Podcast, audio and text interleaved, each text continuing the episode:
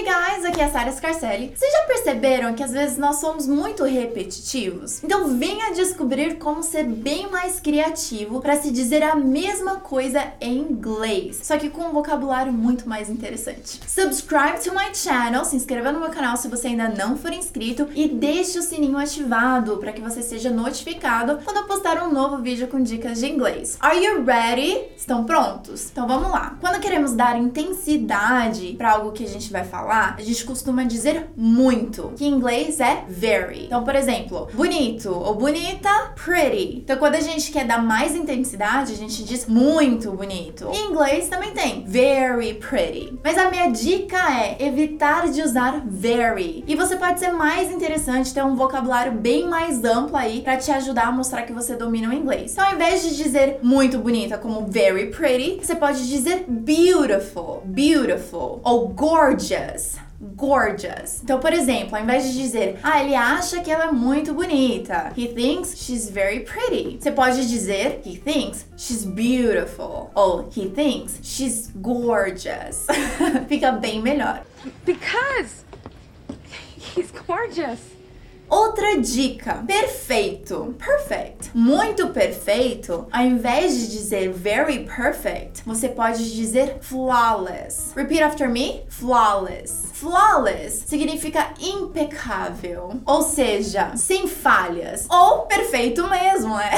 Se algo é impecável e não tem falhas, realmente é muito perfeito. Que nem, what a flawless skin é um bom elogio que você pode dizer pra alguém. What a flawless skin, or your skin is flawless. Rico, rich, muito rico. Ao invés de dizer very rich, você pode dizer wealthy. Repeat after me, wealthy. Ok, então, we wish we were wealthy.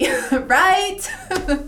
Can return to the free cities and live as a wealthy woman for all your days. Assustado, scared, scared. Muito assustado. Ao invés de dizer very scared, você pode dizer terrified ou petrified. Então vamos lá, praticando a pronúncia. Terrified. Repeat after me. Terrified. Ou petrified. Repeat after me. Petrified. Petrified é interessante porque ele literalmente significa petrificado, ou seja, imobilizado. Quando você tá com tanto medo que você já fica imóvel, você não tem reação. For example, they were petrified after watching that movie. They were petrified after watching that movie. Ou da mesma forma, terrified. They were terrified after watching that movie. Do you know that he was petrified to fly? Outra dica: com fome a gente conhece hungry. E com muita fome, talvez você já tenha usado very hungry. Mas a minha dica aqui é usar ravenous. Repita comigo, ravenous. Então, quando você estiver com muita fome, você pode falar assim: Wow, I'm ravenous. Grande, large large. E aqui eu vou te dar duas dicas também. Então, muito grande, você pode dizer ou huge. Repeat after me. Huge. Ou colossal. Repeat after me. Colossal. All right, what's bigger than huge? Frio, cold. Por exemplo, nossa, eu tô com frio. I'm cold. Ou eu tô com muito frio. I'm very cold. Mas ao invés de dizer very cold, a gente pode dizer freezing. Estou congelando. I'm freezing. Ou está congelante aqui. It's freezing pequeno, small. Muito pequeno, ao invés de dizer very small, diga tiny.